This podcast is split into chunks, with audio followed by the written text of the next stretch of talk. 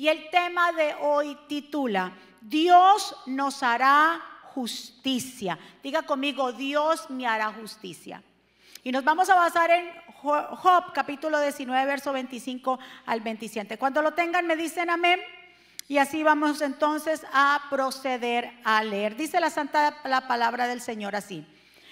Yo sé que mi redentor vive y al fin se levantará sobre el polvo y después de desecha después de está mi piel y en mi carne he de ver a Dios al cual veré por mí mismo y mis ojos lo verán y no otro, aunque mi corazón desfallece dentro de mí. Que el Señor nos bendiga a través de su palabra y que el Señor añada bendición a nuestra vida. Mi Señor, aquí estamos tus hijos que hemos llegado para adorarte, para exaltarte, para bendecir tu nombre. Gracias, mi papá por este privilegio de poder escuchar tu palabra. Declaro que cada corazón es buena tierra y que esta semilla que va a ser sembrada producirá en nosotros mucho fruto. Llévate todo espíritu de distracción, todo lo que no sea tuyo, Señor. Te pedimos, Señor, que los corazones estén receptivos. De aquí vamos a salir fortalecidos en ti, porque lo que transforma es tu palabra. Tu palabra transforma, tu palabra es la que nos levanta, tu palabra es nuestro alimento diario. Yo me pongo a un lado para que tú te establezcas, mi Señor, y pases un carbón encendido por mis labios. Es tu palabra la que va a ser enseñada y esta palabra lleva poder en el nombre de Jesús. Y el pueblo de Dios dice, leímos una porción del libro de Job, y vemos aquí que Job, vamos a volver a leer esa parte y se lo voy a leer en esta versión, donde dice Job, pero en cuanto a mí, a mí sé que mi redentor, dice, vive. Y un día por fin estará sobre la tierra. Y después de que mi cuerpo se haya descompuesto, todavía mi cuerpo veré a Dios. Yo mismo, dice él, lo veré. Lo veré con mis propios ojos. Este es mi pensamiento que me llena de asombro. Perdón. Vemos aquí que este mensaje de, Job no solo se le refiere, no solamente se está refiriendo a una respuesta de desgracia. Ustedes saben muy bien, y déjenme tomar un poquito de agua.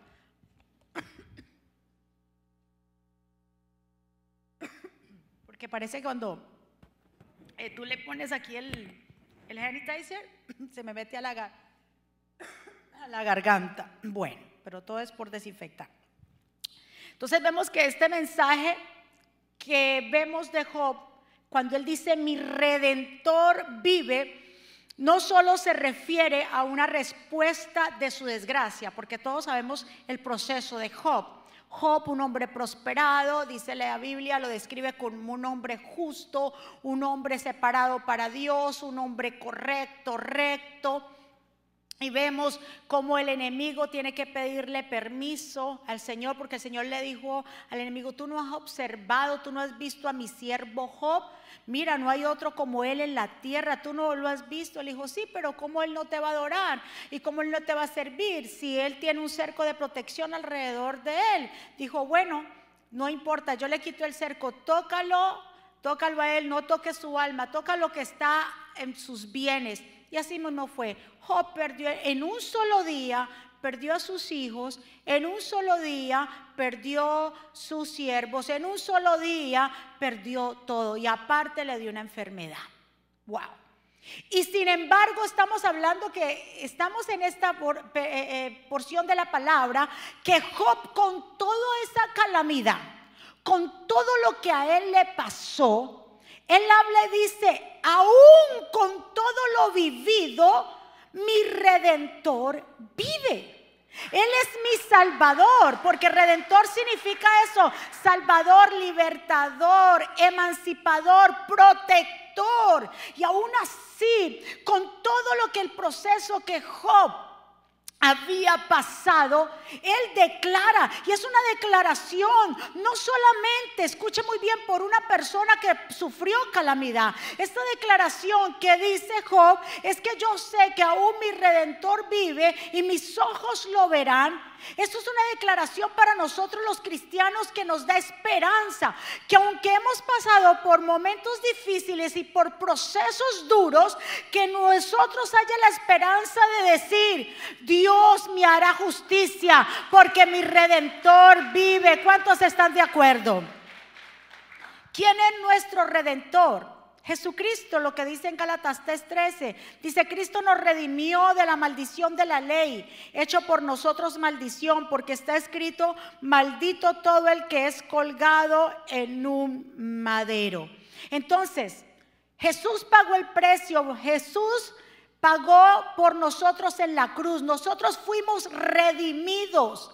El precio que se paga por el rescate. Él nos rescató. ¿De dónde estábamos tú y yo? Estábamos destituidos de la gloria de Dios. Estábamos envueltos en delitos y pecados. Y Jesús nos rescató. Él pagó el precio muy alto. Por eso Él es nuestro redentor. ¿Qué fue lo que dijo Job? Mi redentor vive. Y claro, mire, mire esta palabra profética. Nosotros hoy decimos que nuestro redentor, o sea, nuestro Salvador, el que pagó un precio, aún vive y está viviendo y se da y da misericordia al que lo busca. Cuando Jesús dijo, consumado es en Juan 19:30, dijo, consumado es. Cuando Jesús dijo esa palabra, quiere decir que él dijo, está todo ya completado. Yo ya hice el sacrificio. Yo ya hice todo lo que le toca al pueblo o lo que nosotros nos toca que es. Diga conmigo creer, dígale a su vecino y tóquele. Digo, lo, lo que le toca a usted es creer. Ya no tenemos que hacer absolutamente nada. Como decía el pastor, es activar la fe. Por la fe es que somos salvos. Por la fe es que somos sanados. Por la fe tenemos una vida nueva. Por la fe. Porque Jesús dijo, consumado es. O sea que nosotros tenemos, para nosotros los hijos de Dios hay una herencia. Y la herencia que nosotros tenemos en esta tierra es que Dios hará justicia. ¿Cuántos están de acuerdo conmigo? Dios hará justicia y la justicia es la herencia de los siervos. Lo que dice Isaías 54. Miremos qué dice Isaías 54. Dice bien claro. No prevalecerá ningún arma que se forje en contra de ti. Toda lengua que te acuse será refutada. Esta es la herencia de quién? De los siervos del Señor. La justicia de mí procede, afirma el Señor. Entonces, Job sabía de una manera u otra que él había servido fielmente al Señor. Si tú sabes que tú eras sido fiel al Señor y le has servido fervientemente, aunque no entienda lo que esté pasando como Job, pero Job sabía, yo fui un hombre íntegro delante de Dios. Yo sé que aunque yo esté pasando, que aunque me hayan quitado, que aunque no tenga ahora hijos, aunque me haya quedado sin nada, pero en mí hay una esperanza que Dios me hará justicia, que mi redentor vive y que Dios no se va a quedar con nada. Dios retribuye porque Dios es nuestro vindicador. Dios devuelve los años, lo que la aruga, el saltón y el revoltor se comió. Dios lo devuelve cuando le somos fieles al Señor, cuando no nos movemos de nuestro lugar de fe, cuando verdaderamente seguimos creyendo, tomados de la mano del Señor, a su tiempo el Señor restituye, a su tiempo el Señor devuelve, a su tiempo el Señor te entrega, pero tenemos que tener fe, tenemos que seguir caminando. Job se tuvo que enfrentar a tres amigos que en vez de levantarle la mano, vinieron a criticarlo, que en vez de ayudarlo a levantar, vinieron a cuestionarlo. Pero Job, perdiste a tus hijos, pero Job, perdiste a tus siervos, perdiste tu ganado, pero Job, te dio una enfermedad, ¿qué pecado tú cometiste? ¿Qué fue lo que tú hiciste? Y estuvieron en eso. Si usted lee el libro de Job, que lo estamos leyendo en este mes, usted ve la, eh, como el comunicado, el diálogo entre ellos, que solamente vinieron a juzgar a Job. Job me gusta en una parte, dice, ustedes son eh, doctores que no sanan a nadie. O sea, vinieron como doctores, pero en realidad sus palabras no están sanando a nadie. Job se tuvo que enfrentar a todo eso, más sin embargo, vemos aquí cuando aquí en, en este capítulo dice, yo sé que mi redentor vive y a su tiempo él me hará justicia. Diga conmigo, Dios me hará justicia. Es que Job sabía que a última instancia Dios lo iba a justificar. Por eso la palabra redentor traduce también como un vindicador y que es sinónimo de defender y recuperar. ¿Cuántos de nosotros, verdad que sí, podemos decir como Job, en la frustración, diga conmigo, es en la frustración?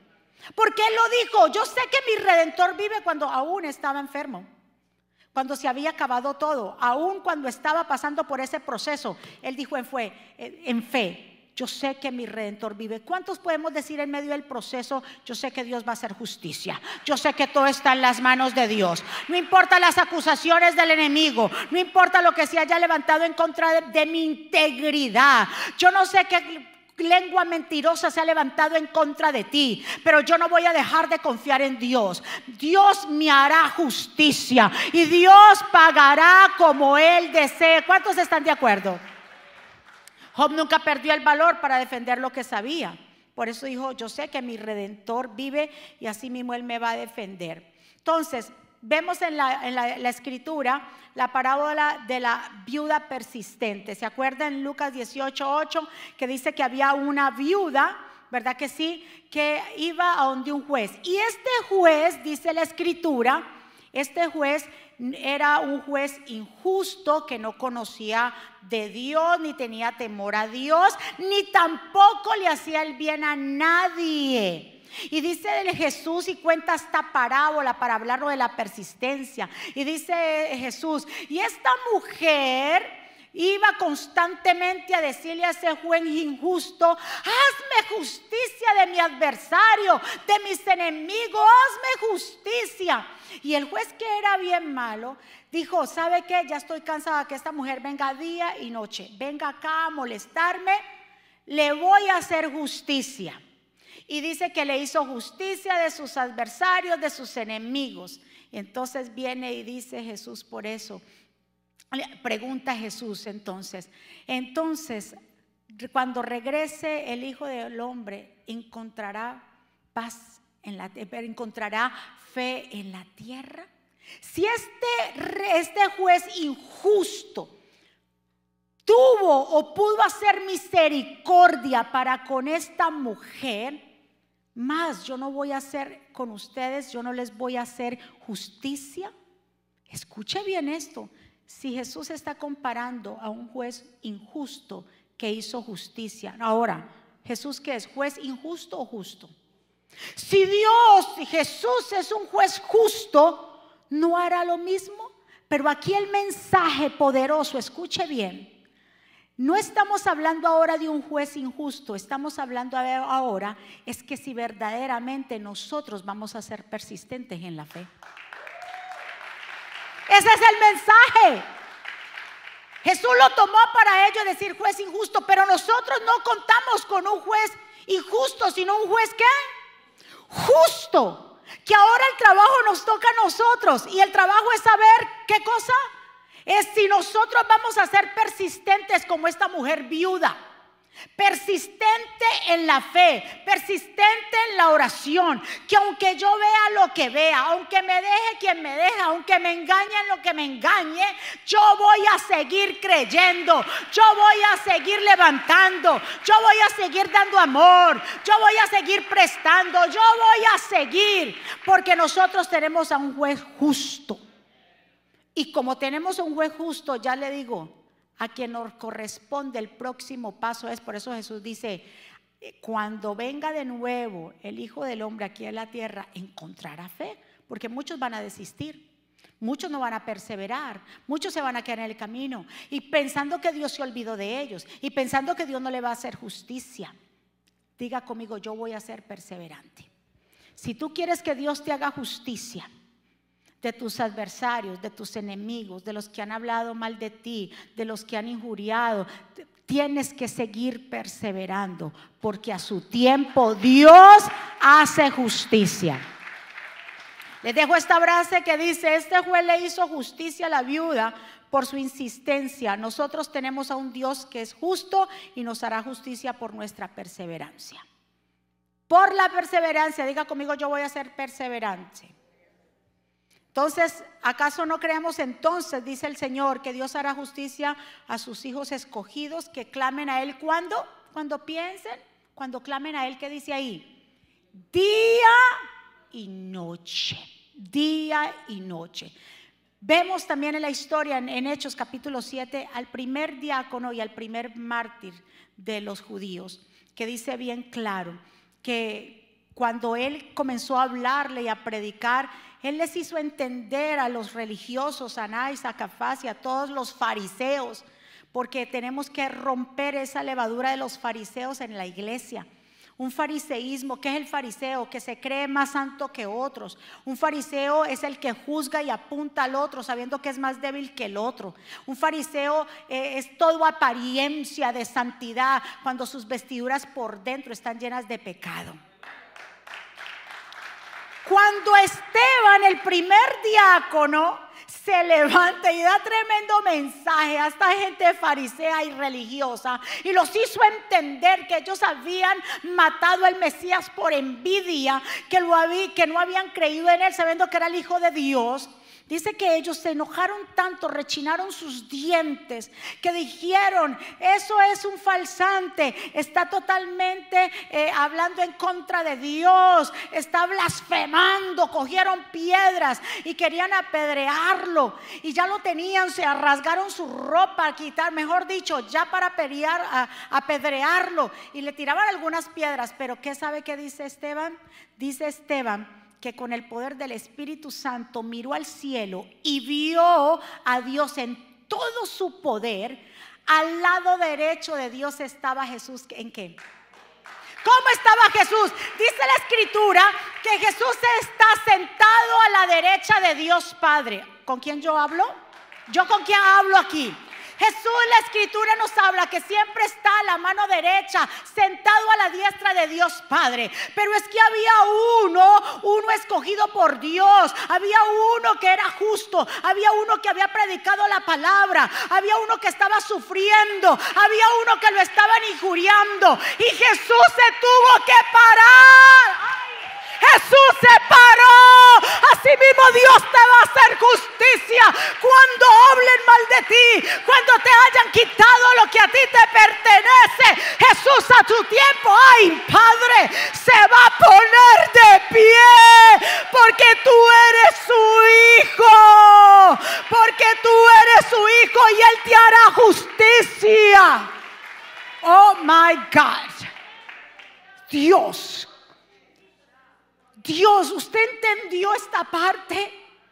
Él tuvo en el mismo trono, Jesús se tuvo que parar. Porque había uno de sus escogidos que estaba sufriendo. Porque había uno de sus escogidos que estaba siendo apedreado, injuriado. El Señor se para cuando a uno de sus hijos lo toca y te hace justicia. Diga conmigo, Dios me hará justicia. Mi amado Dios se ha puesto de pie para hacerte justicia. Donde, donde fuiste afligido serás honrado. Donde fuiste humillado serás levantado. No te preocupes.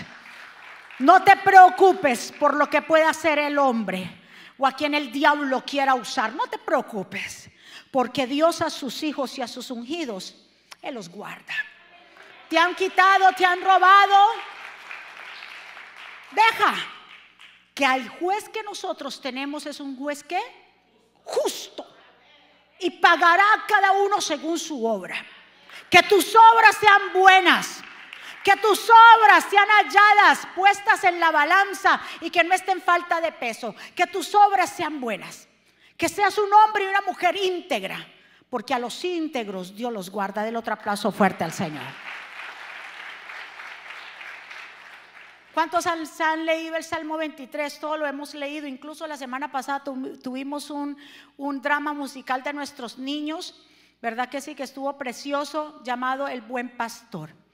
Todos hemos leído el Salmo 23 que dice, Jehová es mi pastor y nada me faltará, en lugares de dedicados pastos me hará descansar, junto a aguas de reposo me pastoreará, reconfortará mi alma, me llevará por sendas de justicia por amor a su nombre. Aunque ande en valle de sombra, escuche muy bien cuando, eh, porque esto lo escribió David, David sabía que todo el tiempo él estuvo perseguido, o sea, David en el tiempo de, él, desde que fue ungido, fue perseguido. ¿Aquí cuántos han sido ungidos? Claro, usted ya es ungido desde que usted recibió al Señor. Usted recibió el Espíritu Santo, usted es un ungido. Desde que fue ungido, porque es que a los ungidos el diablo los persigue. ¿Con quién yo hablo aquí? Pero no te preocupes, que aunque el enemigo venga y te persiga, aunque ha venido por siete caminos, va a tener que huir. ¿Cuántos están aquí? Y aquí dice cuando David escribe este salmo, dice, eh, aunque ande por valle de sombra y de muerte, no temeré mal alguno, porque tu vara y tu callado me infundirán aliento. Pero aquí está la clave, escuchen muy bien, en este verso donde dice, en el verso 5 que dice, aunque tú prepararás mesa delante de mí en presencia de mis angustiadores. Le voy a leer otra versión para que lo entienda mejor. En otra versión dice, aunque se enojen mis enemigos, tú me ofreces un banquete y me llenas de felicidad, me das un trato especial. Estoy completamente seguro de que tu bondad y tu amor me acompañarán mientras yo viva y de que aquí para siempre viviré donde tú vives. Así que a lo mejor del Salmo 23 como en toda la vida, como así cuando Jesús convirtió el agua en vino, que el mejor vino lo dejó para cuándo? Para último, aquí es el Salmo 23, lo mejor está en casi en lo último, en el verso 5, donde dice que entonces que Dios ha preparado mesa. O sea, Dios le quiso decir a David, aunque por mucho tiempo tus enemigos te estuvieron detrás de ti, estuvieron burlándose pensando y tal vez David tú pensabas que yo te había abandonado porque todo este tiempo de injusticia, de estar viviendo en cavernas, de estar siendo perseguido, de que tus enemigos se burlaban de ti, es que cuando llega el rey, entonces pone una mesa, invita a los justos, invita a los que han sido perseguidos injustamente, invita a los hijos. Por eso dijo él, aunque yo pase por esta sombra de muerte, yo no voy a tener mal alguno, porque tú estarás conmigo, tu bar y tu callado. Ahora, tú preparas una mesa conmigo, tú me preparas, el rey prepara una mesa. ¿Y quiénes van a estar ahí? Ah, yo voy a estar en la mesa del rey. Y mis angustiadores van a estar, estarán viendo cómo yo como de la mesa del rey. Así que Dios va a hacer justicia contigo y te va a devolver esos años de angustia donde lloraste, donde estuviste encerrado. Dios todos esos años lo ve y te los va a restituir. David Dios le dijo, David pudo ver esa mesa, diga conmigo, Dios va a preparar una mesa. Oye, cuando la prepare la gente, eso aquellos que decían que contigo no se podía, aquellos que, dijeron que tú no ibas a llegar a nada, aquellos que te criticaron, aquellos que te, te injuriaron, esa gente va a estar, óyeme, porque es que ellos van a estar viendo de qué mesa tú estás comiendo. Ay, Dios mío. Y no va a ser de cualquier mesa, va a ser de la mesa. Y ustedes saben que cómo se visten las o cómo se ven las mesas de los reyes llena de banquete, de uva, de fruta, de carne, de leche, de todo lo que quiera está. Y entonces, mientras tanto, aquellos que dijeron que contigo no era la cosa, que contigo no se podía, que no ibas a llegar muy lejos, que tal vez tú eras así, van a tener que ver. Dios mío, ¿usted está entendiendo esta palabra? Aquellos que oraron tal vez en contrario en contra de ti para que no se te dieran las cosas. Ay, Dios mío, Dios te va a hacer justicia. Y ellos van a decir, pero ¿y qué fue esto? ¿Y esa mesa? Pues ¿quién fue el mismo rey? Porque vio tu angustia y todos esos años, pero que también en medio de todo esto no te apartaste de Jehová de los ejércitos. Que te estuviste y mantuviste como firme. Diga conmigo, yo me voy a mantener firme. Porque mis amados, las apariencias engañan. Y los enemigos de David pensaban que ya David estaba deshecho y que David no iba a llegar al trono y que David, pero Dios hace como Él quiere, a su tiempo. Diga conmigo, no es a mi tiempo, sino a su tiempo. Y Dios le hace y le ofrece una fabulosa fiesta a David. Ahora, ya casi para terminar, Job se humilla delante de Dios. Mire ahora, vamos al mismo capítulo del 42 y miremos el 5, porque vemos que Job en todo eso, aunque Job no maldice a Dios, pero Dios tiene, o sea, es que la lucha de Job, recuérdese, fue dura, aparte de perder en un día toda esa gente, sus hijos, sus siervos, todo lo perdió, su salud. Aparte de todo eso, se tuvo que aguantar tres personas que vinieron a visitarlo y todo el tiempo lo estuvieron cuestionando. Qué duro, ¿no? Que todo el tiempo te digan, a ver, y confiese y confiese, pues dice, pero yo no he hecho nada. Pero confiese, ¿qué fue lo que hizo? ¿Usted por qué está así? ¿Por qué el marido la dejó? ¿Por qué la esposa lo dejó? ¿Por qué usted le, terminó el trabajo? Confiese, confiese. Pues yo no. Dios sabrá qué es lo que está haciendo. Yo estoy tratando de servirle a Dios, estoy tratando de alinear mi vida, lo que pasó, pasó. Y que te estén diciendo, Dios, escucha muy bien, todas esas cosas que nos dicen a nosotros eh, o para ponernos como eh, entre la espada y la pared, no te preocupes, no te enojes con esa gente que es el mismo Satanás que los está usando. No, no, te, no te defiendas tampoco. Pero miremos este 42 porque vemos a, a, Job cómo habla cuando dice mi redentor vive en el 5. Dice, entonces Job respondió al Señor, sé que todo lo puedes y que nadie puede detenerte. Diga conmigo, nada podrá detener a Dios. Ay, yo no sé. Dice, tú preguntaste, ¿quién es este que pone a duda mi sabiduría con tanta ignorancia? Soy yo, dice Job, y hablaba de cosas sobre las que no sabía nada. Cosas demasiado maravillosas para mí. Hasta ahora solo había oído de ti, pero ahora te he visto con mis propios ojos. Me retracto de todo lo que dije, Señor. Tal vez hablé cosas que no debía hablar. Me siento en polvo y ceniza y en señal de arrepentimiento.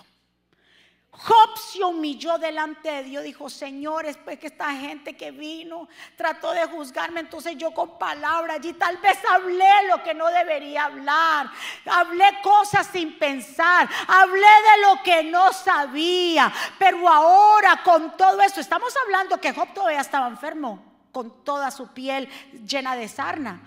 Y con todo esto él dice, no, yo hablaba de cosas que no sabía hablaba de cosas que había oído, de, oídas que había oído. Pero ahora verdaderamente mis ojos te ven.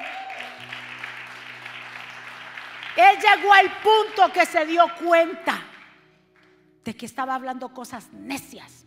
Y a veces cuando estamos pasando por procesos, hablamos cosas que no sabemos.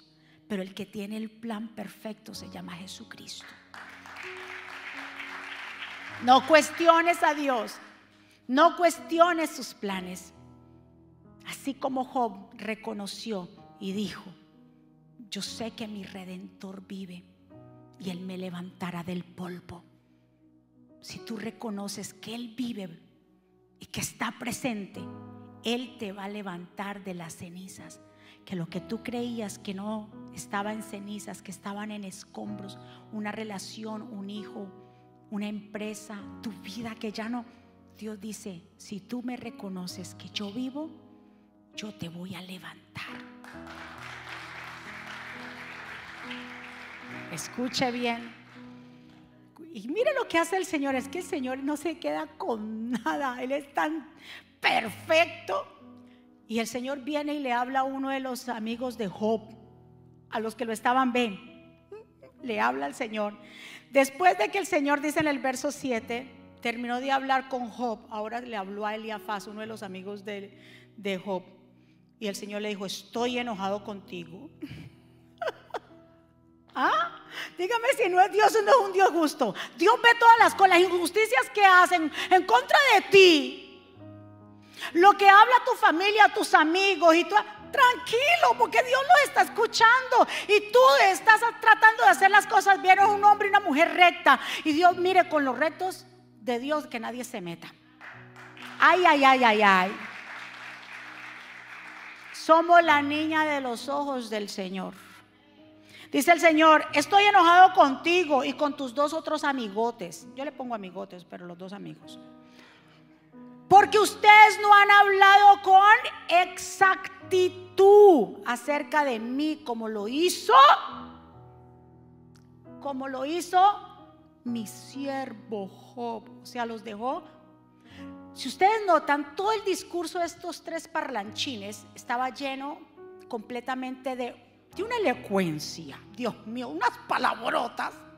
Por eso cuando el pastor hablaba y se quebrantó y hablaba de que esa es su forma, el pastor es así, y, aunque él, eh, él, haya estudiado, su forma es así. Y yo me quebrantaba porque yo conozco. Si yo ya llevo 25 años casado con, casada con este varón, yo sé quién es él. Y aquí, lo que usted ve aquí de él, él es así. Y tal vez usted lo ve que él dice, sí, pero es la, la pasión por Dios y el celo pero tiene un corazón que lo que Él se quita, si hay algo que Él se tenga que quitar de la boca, Él lo entrega. Él ama apasionadamente a mí y por eso me quebrantaba yo como una niña y le dándome servilleta porque así donde ustedes ven lo ven a Él, tiene un corazón inmenso para agradar a Dios. Y así estos hombres vinieron a querer impresionar a Job con su discurso, con su elocuencia. Usted léase a Job y esta gente saca unas palabrotas que usted a veces lo tiene que leer en otra versión para descubrir que lo que están hablando esta gente. Pero aquí Dios, ¿qué hace? Lo exalta a Job. Y le dijo a Elías, estoy enojado con ustedes porque Óyeme, es que no son las palabras de elocuencia las que tocan a Dios, es la humildad y la sencillez para levantar a otros. Escuche, ¿y, Dios, ¿y qué le dijo Dios a Eliafaz? Y con tus dos otros amigotes también estoy enojado. Usted no ha hablado con exactitud y rectitud. ¿Cómo? Como mi siervo. Diga conmigo, yo soy el siervo de Dios. Tú eres una sierva de Dios. O sea, dejó la sabiduría de estos tres por donde la dejó. Por el piso, por el suelo. El Señor le dijo, mire, ustedes pueden hablar todo lo que quieran, la retajila, es ser un buen orador y, y, todo muy buena presencia, pero a mí no me toca eso. A mí me toca, dice el Señor, los corazones sencillos, apasionados, dispuestos para mí, los corazones humildes que se humillan delante de ti, de mí, a esos corazones, yo los miro de cerca. Dele un aplauso fuerte. Y escribí este pensamiento que dice, los que se creían más sabios y más santos, Dios les enseñó que no era lo mucho que sabemos lo que Dios busca de nosotros, sino la actitud de humildad para no señalar a los demás, sino ayudarlos a levantar. ¿Y qué hizo el Señor? Entonces, después Job, dice el Señor, que en el verso 10, después de que Job oró por sus amigos, Dios hizo que Job volviera a prosperar y le devolvió el doble.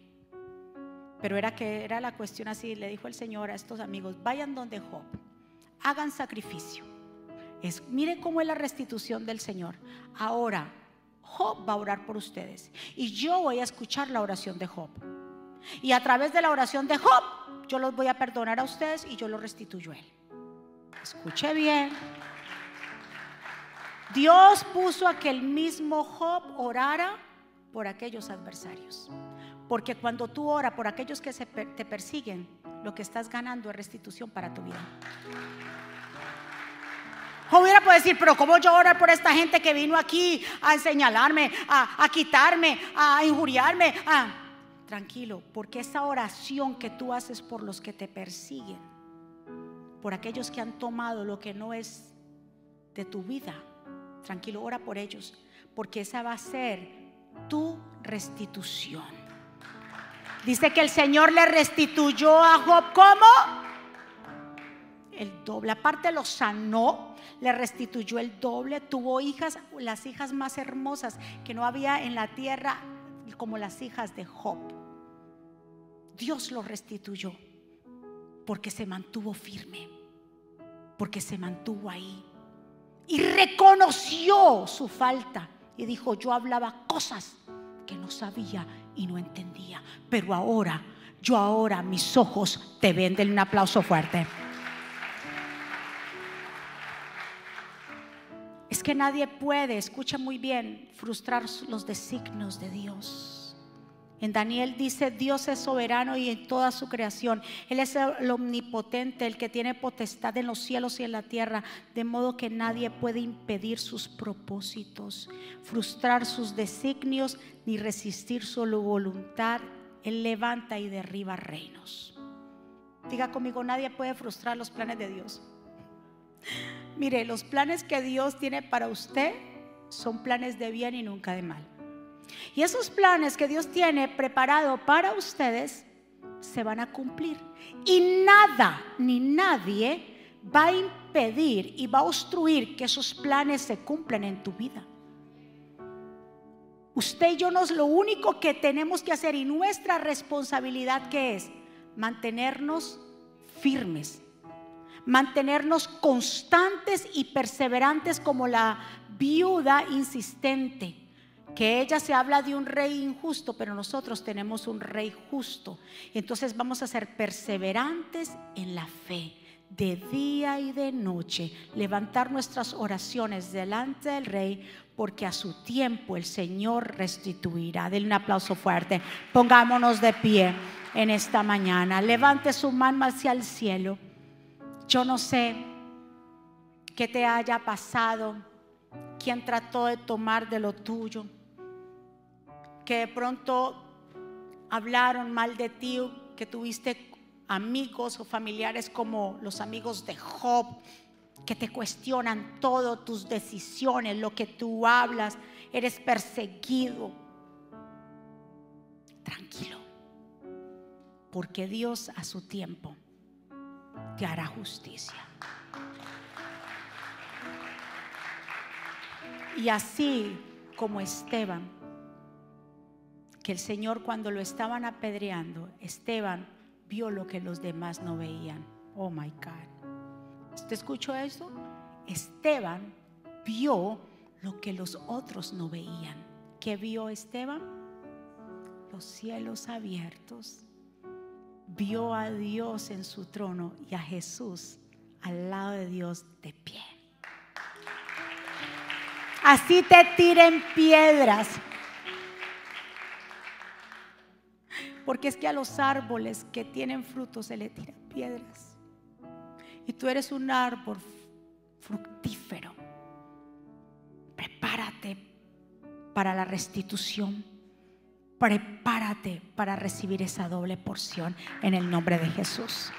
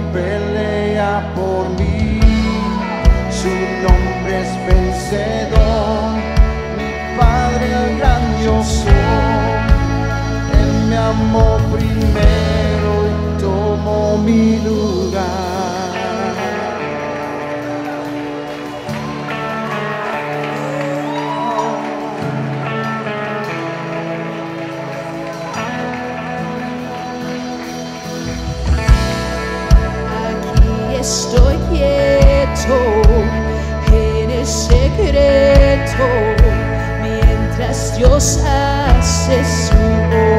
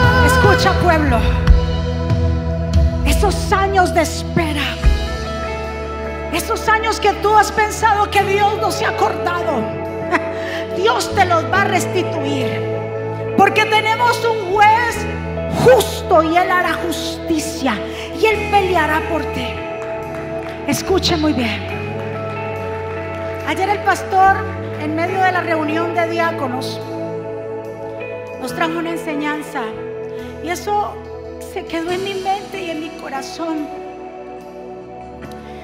Yo dije, yo lo tengo que hablar mañana con el mensaje, esto aplica el mensaje.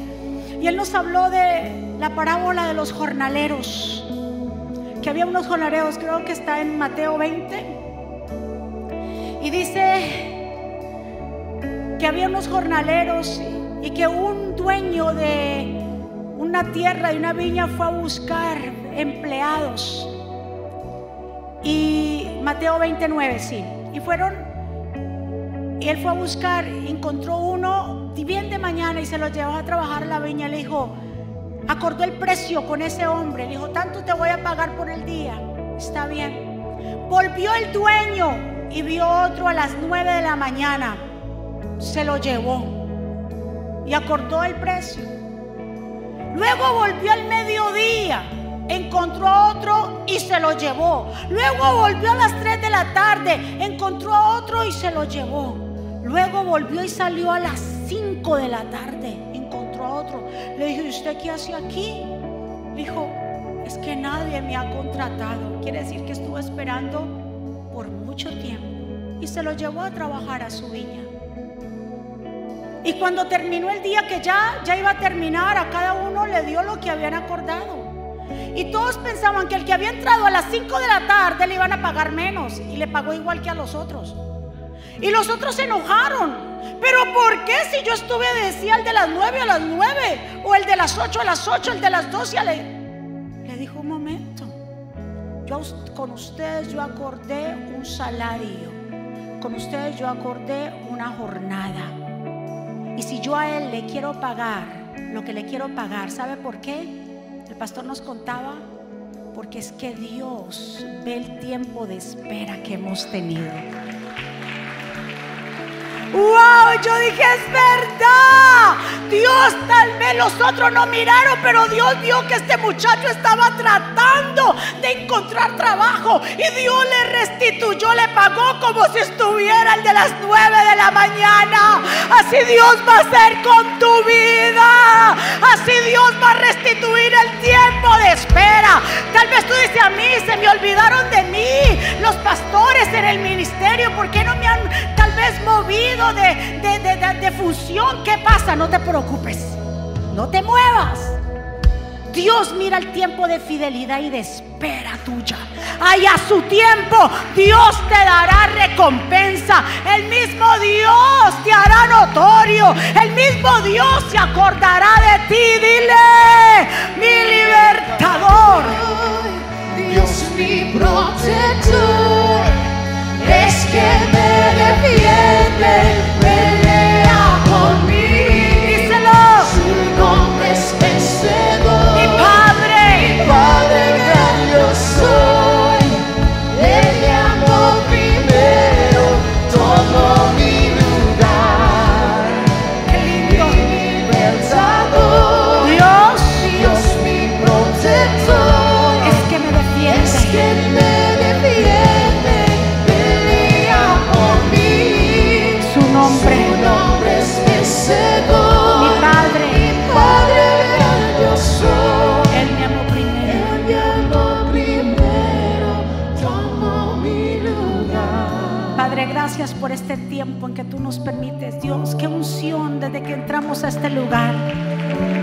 Que empezó el servicio con la adoración, la palabra de nuestro pastor. Gracias, Dios. Porque tú siempre nos estás hablando. Porque tú amas a tu pueblo. Tú te pones de pie cuando a uno de los tuyos se te toca. Porque tú eres nuestro Dios, nuestro amparo y nuestra fortaleza. Y tú nos recoges como la gallina sus polluelos y tú nos guardas, Dios.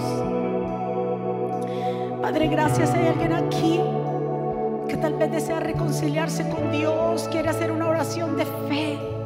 Yo sé que el pastor la hizo al principio, pero que quiero terminar sellando esto. Si hay personas que se acabaron de conectar y quieren abrir el corazón a Jesús, te invito a que haga esta oración de fe y repitas conmigo, Señor Jesús. Yo te doy gracias por mi vida. Yo te pido perdón por mis pecados. Yo te acepto como mi Señor y suficiente Salvador. Perdóname, ayúdame, enséñame, dirígeme, Señor. Te doy gracias por todo lo que tú has hecho. Yo sé, Señor, que tú vas conmigo. Reconozco que eres el Mesías. Reconozco que eres el Señor. Te entrego mi vida, mi corazón, todo. Te entrego mi familia. Escribe mi nombre en el libro de la vida. En el nombre de Jesús. Denme un aplauso fuerte. ¿Quién vive? Y a su nombre. ¿Cómo está el pueblo de Dios? Revestidos.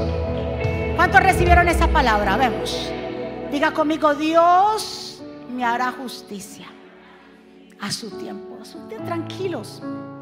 Coman tranquilos, sigan su vida tranquilos, sigan haciendo lo bueno, sigan haciendo lo justo, sigan dando amor, oren por sus enemigos, por lo que los persiguen y esa restitución vendrá en el nombre de Jesús. ¿Cuántos están de acuerdo? Vamos a despedirnos recordándole a las mujeres que mañana nos vemos. Por favor, vengan, vamos a pasar un tiempo supremamente especial. ¿Quién? No, no, los hombres no están invitados. Los hombres con los hombres. Mañana, las mujeres, vamos a estar hablando de un tema muy especial. Les tengo muchas sorpresas, así que no se lo pierda. Amén. Levante su manito.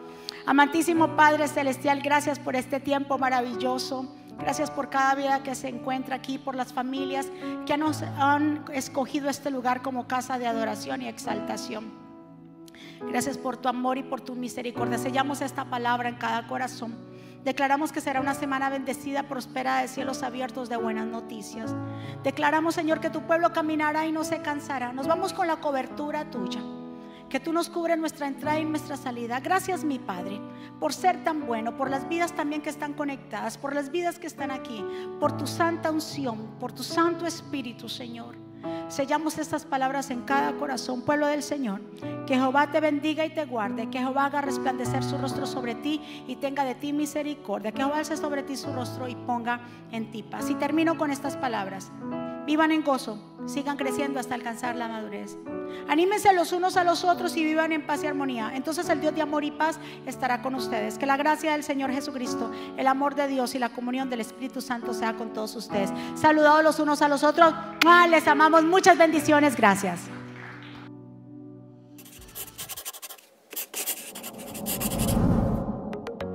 ¿Quieres estar al día con todos los eventos de la pastora Mónica Jaques y Ministerio Jesucristo Vive? Ahora lo puedes hacer introduciendo la aplicación Mónica Jaques, ahora disponible en la tienda de aplicaciones de Apple y Google.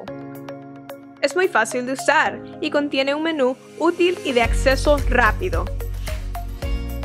Ahora podrás acceder al último libro de la pastora Mónica, eventos, palabras de fe e incluso comunicarte con nosotros vía chat. También puedes seguirnos en Facebook, Instagram, Twitter y YouTube para ver servicios de poder en vivo y recibir reflexiones, palabras de aliento y mensajes diarios.